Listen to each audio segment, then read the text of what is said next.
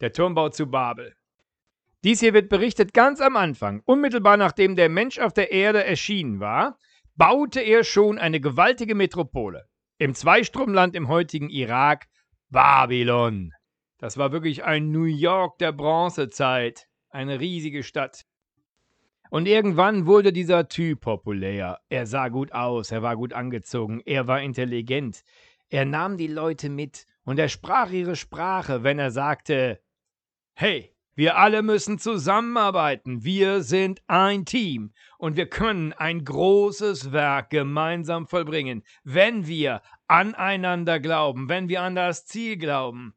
Dann sagen wir gemeinsam Chaka, wir wollen einen Turm bauen, einen Turm, der bis zum Himmel reicht. Und du und ich und sie und er, wir sind eins, wir gehören zusammen, wir haben diese Vision, hinaufzukommen zum Himmel und eine großartige Sache zu schaffen, eine Sache, die die Menschen glücklich machen wird. Willst du dabei sein, Bruder? Ja, ich mache mit. Und du, Schwester, willst du dabei sein? Ja, ich bin dabei. Ich habe eine Vision, dass wir alle gemeinsam, wenn wir im Gleichschritt marschieren, ein wunderbares Werk vollbringen. Und so fingen sie an, diesen Turm zu bauen. Im Gleichschritt, alle im gleichen Hemd. Und Gott sah das von oben und sagte, was ist denn da los? Und ich glaube, das ist einer der schönsten Gags in der Bibel.